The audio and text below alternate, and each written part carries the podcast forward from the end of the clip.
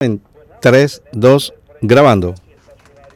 Hola amigos, les saluda Marta Colomina para dar inicio a nuestro programa El Mundo en Perspectiva, que estamos transmitiendo desde Actualidad Radio 1040 AM, cubriendo todo el sur de Florida y 103.9 para la ciudad de Miami. Saludamos, como es habitual, a nuestro compañero Orián Brito. Hola, Orián. Profesora, un gusto estar nuevamente con usted y un saludo también a toda la audiencia. El gusto es mío también. Bueno, mira, eh, vamos a comenzar con eh, la reacción, la, la, la, reacción de, de Maduro eh, por, por, por, la decisión de la Unión Europea de las sanciones de, de, de, este, de este lunes que les cayeron como un jarrón de agua fría, ¿no? Y entonces la decidió desde el principio, con, con, la rabia enorme que le dio a Maduro, el estallido de mal humor que le caracteriza, eh, suspender, eh, pedir la expulsión de, de, la embajadora de la Unión Europea en Venezuela, que es la segunda vez que la, que la vota, que la, la expulsa. La otra vez reconsideró la, la medida y volvió a dejarla, porque es que resulta que la expulsión de, la, de, la, de su embajadora, de la embajadora, embajadora de la Unión Europea, eh, eh, según califica la propia Unión Europea hoy, esta decisión no hará más que aislar más a Venezuela, porque recuerda, mm, recuerda Orián que Maduro tiene en casi todos los países europeos eh, embajadores embajadores y cónsules. Eso no, no, no, no en, en, en, algunos está el embajador también de, de, de Guaidó, pero abundan más los embajadores de Maduro que los de Guaidó. Y entonces, ¿qué es lo que va la, la, reacción posible de la Unión Europea? Es decir, bueno, si él expulsa a nuestra embajadora, nosotros expulsamos a todos los embajadores. Uh -huh. Así que no sé qué piensas tú, qué comentario puedes hacer. Lo, lo, terrible como lo hicieron. Además, la citaron en la Cancillería del régimen de Maduro. Ahí mismo citaron además a, a otros jefes de misiones eh, eh, diplomáticos de Francia, de Alemania, y ahí le entregaron su carta. Ahí se circuló el video como sale. Y sin duda, profesora, quienes crean que las sanciones no, porque hay gente que cree que las sanciones no les hacen nada. Cuando uno ve este tipo de reacciones, uno se da cuenta que les duele bastante. Están presos dentro de Venezuela ante un mundo que los, de, que los tiene ya señalados. Sí, bueno, la, la Unión Europea pidió, pidió hoy eh, al, uh -huh. al, al, gobierno venezolano que revierta su decisión de obligar a la embajadora de Estados Unidos en ese país, Isabel Brillante, a abandonar uh -huh. Venezuela en 72 horas, o sea que ya mañana, de, mañana debe irse. Sí, eh, yo, yo quiero saber qué va a decir Borrell. No, bueno, Borrell no le queda más remedio después de la, tengo sí. que decirlo con todas las letras, aunque la palabra no sea muy elegante, después de la pifia que hizo en, en, en Rusia, no creo sí. que tenga mucha, mucha voluntad de oponerse a lo que la Unión Europea señale. Sí. Eh, y eh, es evidente que la reacción va a ser negativa contra, claro. contra Maduro. Porque claro. eso, demuestra, eh, eso demuestra el carácter totalitario de, de Maduro. Eh, lo, lo, lo, que ocurre en estos casos es llamar a, lo, a los, cuando, cuando existe un, un, malentendido entre un país y otro, lo que se claro. suele utilizar en las prácticas diplomáticas es llamar a conversaciones. Cada uh -huh. país llama a su propio embajador. Pero sí. aquí no hubo, no hubo nada de, que hacer, simplemente la sí. como indeseable, tal como tú señalas, ¿no? Uh -huh. Y así al mismo tiempo entregaron nota de protesta a Francia, Países Bajos y sí. Alemania. También. En esta misma reunión. Que Alemania es el país más um, adherido, más, uh, más defensor de, de, Guaidó, por cierto, y de eh, más crítico de, de, todos ellos que son críticos, pero el más crítico hacia, hacia Maduro y hacia el régimen totalitario de Maduro. Uh -huh. Bueno, la, la, política dice, mm, eh, la, la, respuesta que, que dan eh, diplomáticos de otros países que fueron abordados hoy por la prensa en, en, Europa, dice que la política hacia Venezuela no va a cambiar con la expulsión uh -huh. de su embajadora. De hecho, puede que cambie para contrario, es decir, eh, porque eh, esa, esa, esa, medida, como te decía hace unos pocos segundos, lo que, lo que revela es el, los rasgos dictatoriales de Maduro uh -huh. y podría ocurrir la expulsión, como te decía, de todos los embajadores de Maduro en un uh -huh. momento dado, ¿no? Sí. Así que... Y además, profesora, esto se da en momentos previos a la llegada nada más y nada menos que de la canciller española a Colombia, ¿no? Bueno, esa es una herida abierta que tiene, que tiene Maduro. Fíjate la uh -huh. respuesta que dio el otro día que comentamos en, en nuestro programa anterior, ¿no? Uh -huh. eh, y el hecho mismo de que tiene pensado mm, esperemos que ciertamente lo haga, eh, dar un paseo para ver y conversar con los, con los ah, migrantes venezolanos, dar un paseo con el propio presidente Duque por, por, la, por el puente Simón Bolívar. Y la, visita de, del... Dime. Sí, siga. No, no, digo que la visita de la cancillera española eh, lo que representa es un apoyo importantísimo a Duque en un momento en que comentábamos también el otro día, eh, prácticamente las amenazas que hizo el ministro de la Defensa, el Padrino López, de la defensa de Maduro, y el propio Maduro, es una declaración de guerra en la práctica, ¿no? Sí. Y, bueno, y además la, la, ridiculez, mm, Orián, de que los países del ALBA, ¿cuántos quedan de países del ALBA? Muchísimos, ¿no? Bueno, sí, pues Bolivia, Cuba y Nicaragua consideran que eh, las sanciones de la Unión Europea son, adivina quién patentó este vocablo, que no existe en el diccionario, que conste, injerencistas. O oh. sea, por injerencia, ¿no? Sí, sí, sí. Eh, eh, es la respuesta de lo que queda de este grupo y lo cierto es que le duelen las sanciones, que la Unión Europea siempre se esperaba una posición mucho más firme y que hoy en día reacciona y que, y que además cuenta con un apoyo importante, que es el del secretario de Estado, el nuevo secretario de Estado, Anthony Blinken, quien ya ha manifestado que quiere trabajar con España, con los países de la región para incrementar la, la presión contra el régimen de Maduro.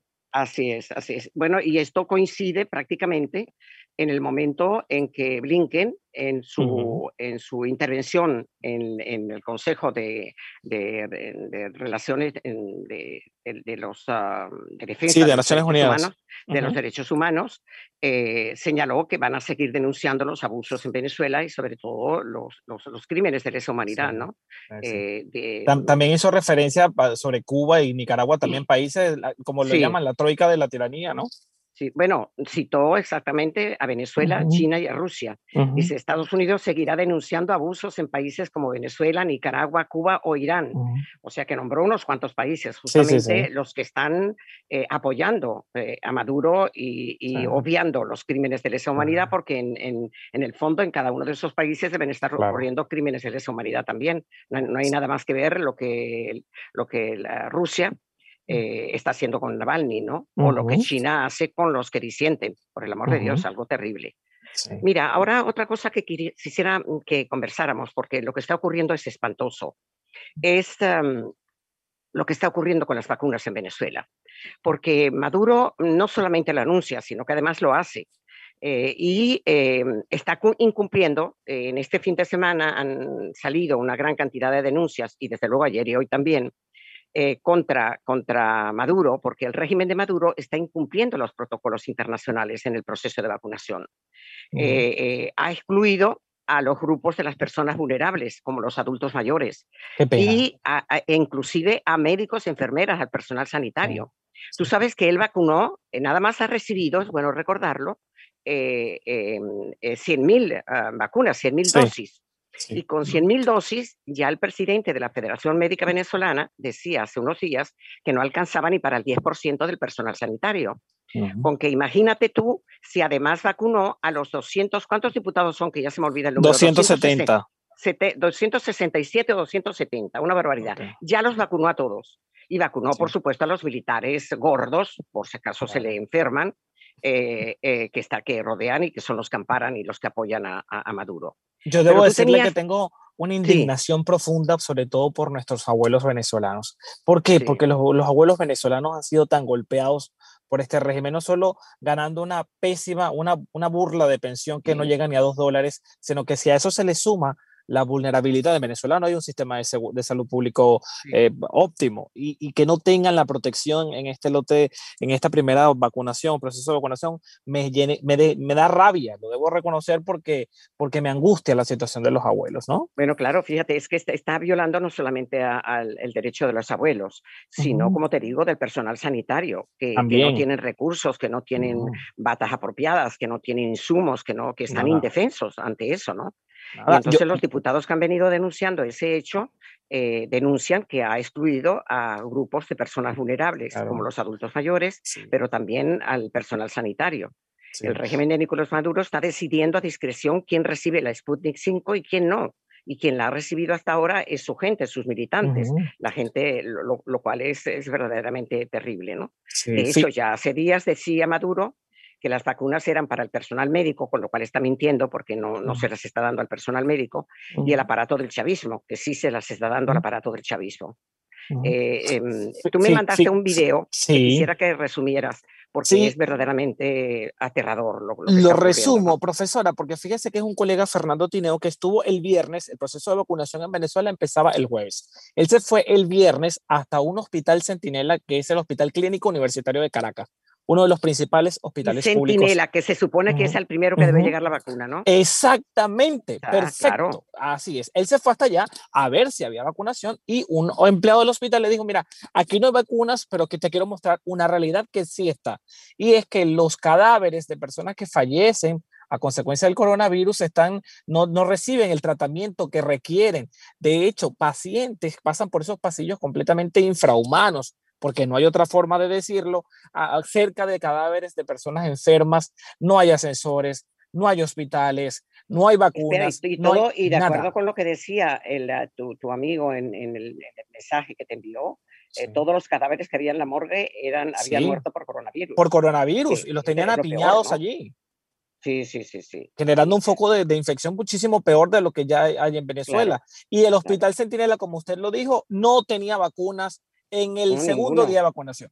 Ninguno. Fíjate que la Academia Nacional de Medicina le está exigiendo, hace dos días, le está exigiendo al régimen de Maduro en un comunicado que sea transparente en la implementación del Plan Nacional de Vacunación contra el COVID-19 y pidió que se coordine con las sociedades científicas y médicas del país, porque el, señor Maduro no se ha comunicado con el personal sanitario, no, se sabe quién está poniendo las vacunas y si tiene o no tiene habilidad y se están guardando los cánones para, para mantener el, frío necesario en las vacunas y la, atención a la hora de ponerla. No se sabe absolutamente nada. En ese comunicado, la, la Academia Nacional de Medicina recordó que además de la Sputnik 5, se anunciaron las negociaciones para traer una segunda vacuna, acuérdate, mediante el mecanismo COVAX, que afortunadamente el embajador de Estados Unidos en Venezuela, que reside en, Colombia, se, ya se, está reuniendo con, mensajeros venezolanos para ver si la reunión que sostuvieron Guaidó y la gente de, Maduro está avanzando para eh, comprar la, vacuna COVAX. De hecho, de hecho el, el embajador Story anunció recientemente, hace como cinco o seis días, lo comentábamos en el pasado programa, eh, que, mm, que, está listo para dar dinero que está, ha sido recabado de la corrupción de, Maduro y que está a buen resguardo para comprar esas vacunas. ¿no? Sí, vacunas que en caso de aprobarse, profesora, llegarían en mayo. Eh, mm, en caso de que se logre, no, eh, y en momentos donde se necesita, imagínense. Así es, fíjate, en síntesis, y, concluyo, la Academia de Medicina señala que se requiere el acceso a un abanico de diferentes vacunas producidas por diferentes organizaciones.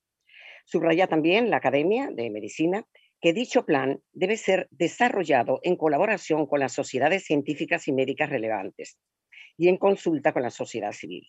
Un punto clave del plan es la definición de grupos prioritarios para la vacunación la Academia Nacional de Medicina se ofrece voluntariamente para asesorar al gobierno y orientar a la comunidad en tan importante tarea. ¿Tú crees que Maduro ha respondido algo ante esta, oferta?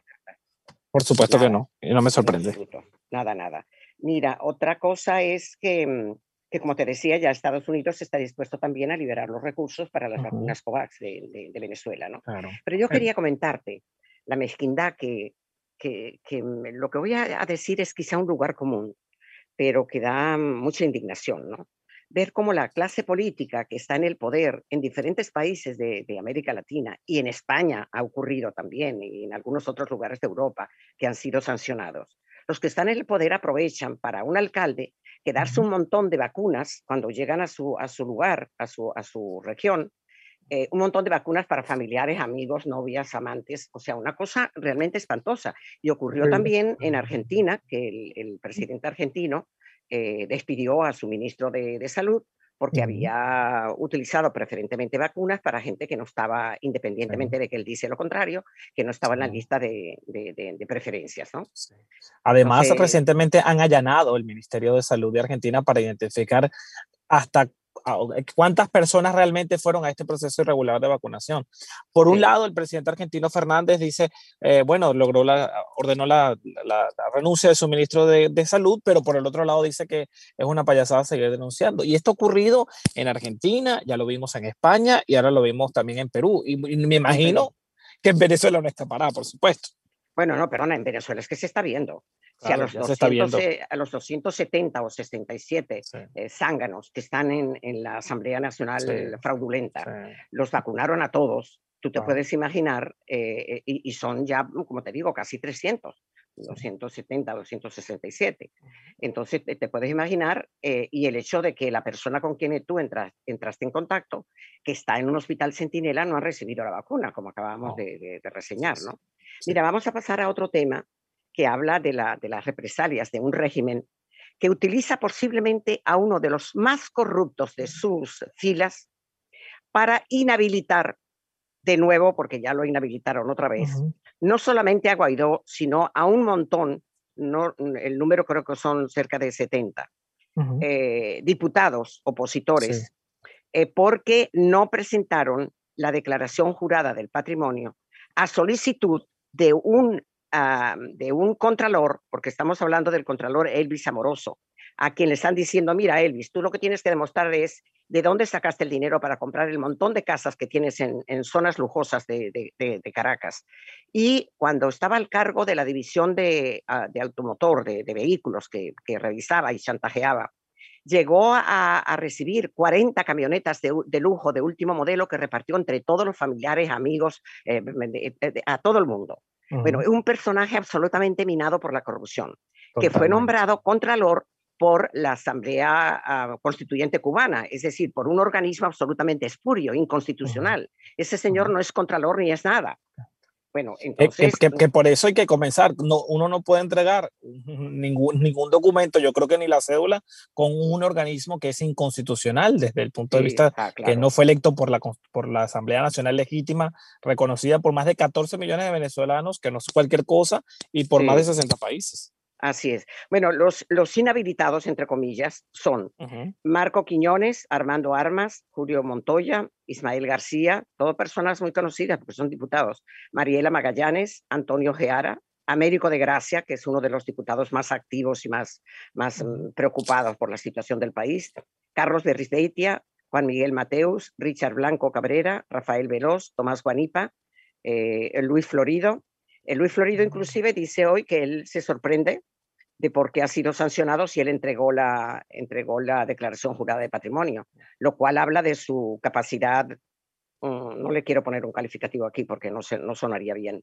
pero, pero ¿por qué razón Luis Florido tiene que presentar nada a una asamblea absolutamente espuria? Ah, y someterse a sus designios. Eso claro, por favor. Bueno, está también Gaby Arellana, Freddy Guevara, Juan Andrés Mejía, Julio Borges, Franco Casella, bueno, una lista grandísima, Juan Pablo Guanipa, eh, una, una, lista verdaderamente enorme. ¿no? Y, no, y, no y, y, utilizan estas maniobras porque en la práctica no han podido acabar con el liderazgo. Aunque muchas personas desestimen el trabajo que se hace, hay una Asamblea Nacional y unos diputados que desde el primer día que fueron electos, usted recuerda que le quitaron el salario, no, no pudieron ni sesionar y que están allí eh, y que, y que, y que esa, ese respaldo internacional y de la gente lo hace al régimen de Maduro utilizar otras artimañas para buscar eh, perjudicarlos, pero al final siguen firmes que yo, yo los rescato mucho de nuestros diputados, demasiado han tenido que resistir. Bueno, no, y fíjate que durante mucho tiempo los criticaron porque se suponía que de ese dinero recaudado de, de, la, de la, corrupción les habían asignado sueldos eh, importantísimos a los diputados, y eso no es cierto.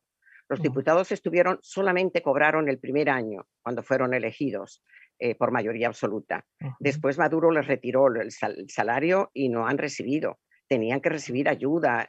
había veces que no podían hacer mayoría en el Parlamento porque no tenían cómo tomar un avión o un, ¿cómo llegar? coche, un carro para llegar a, la, Asamblea. Algo terrible, ¿no? Mira, otra cosa importante es em, el, el, hecho de que mm, estábamos hablando de, Blinken, que está, está muy activo, ¿no? Y de cómo Estados Unidos se niega a anular la orden de fugitivo contra Alex Saab. A mí me parece que esto es muy importante y que estaría a un paso de ser, mm, de ser extraditado, pero tú tienes otra noticia que corrobora lo, lo, lo, dijéramos, lo atento que está la nueva administración como la anterior a lo que ocurre, a lo que ocurre en, Cabo Verde, ¿no? Cuéntanos. Sí, sí, y es que el eh, secretario Blinken conversó con el canciller de Cabo, Verde, de Cabo Verde, eh, Figueiredo, y discutieron sobre la relación bilateral para, escuchen esto, promover prioridades compartidas, expandir las relaciones comerciales y fortalecer la asociación de seguridad, que es muy importante en estos momentos. ¿sí? Y eh, eh, expresó Blinken su interés de trabajar con el gobierno de Cabo Verde para traer oportunidades de inversión a la atención de las empresas estadounidenses. Sí, mira, y otra noticia relacionada con esta que se ha divulgado sobremanera en Estados Unidos y en, en, la prensa del continente es que mm, eh, los abogados eh, em, no acreditaron, los abogados que lo están defendiendo en Estados Unidos, a Alexa, no acreditaron el, poder ante, ante la fiscalía y ante las autoridades de Estados Unidos. Y entonces, cuando pidieron eh, anular la orden de fugitivo contra Alexa, la, la, fiscalía le dijo, pero bueno, ¿en qué se amparan ustedes? ¿Qué autoridad tienen ustedes si no se han registrado en ninguna parte como abogados defensores? ¿no? Eso fue otro, otro, ciertamente otro hándicap. ¿no? Sí. Y en cualquier momento se, yo creo que se va a dar esta, esta deportación de Alexa. Así el régimen de Maduro convoque a karaoke, a música urbana, a pintar las calles, que, que, por cierto, para eso sí hay dinero. Para eso sí hay dinero. Sí. Pero fíjate una cosa, yo creo que em, Cabo Verde, siendo como es una islita y un país pequeño, ha mantenido una dignidad, en este caso muy grande, porque ha habido toda clase de presiones, ha habido chantajes, ha habido ofertas de dinero, ha habido, porque hay que ver la millonada que está manejando este señor que eh, trafica justo lo que, mm, los, los, negocios más ilícitos y más fructíferos del mundo, ¿no?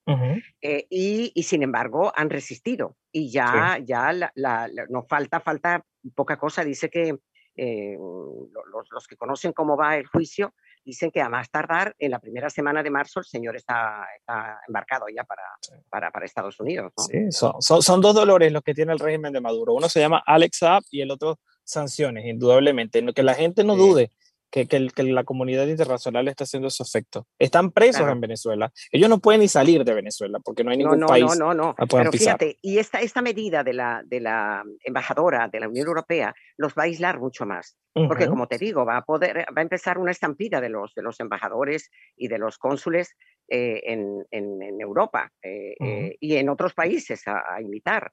Porque, como decía recientemente Guaidó, eh, eh, mm, respondiéndole a, Maduro y respondiéndole a, todas las, ofensas, inclusive a Jorge Rodríguez, que se metió también con el embajador Story.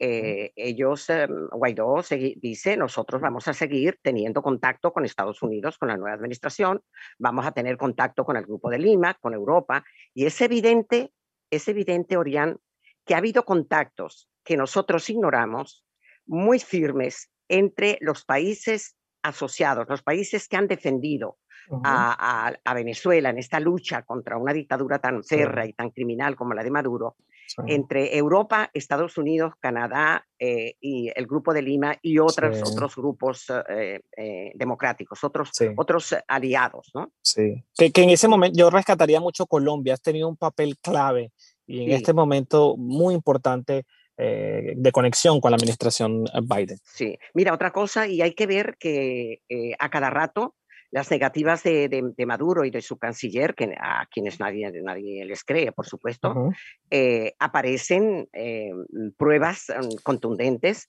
de la relación y de la protección que Maduro está dando a la guerrilla en Venezuela. Noticias Caracol, aquí está la información, el ELN habría coordinado compra de misiles con Maduro y Rusia.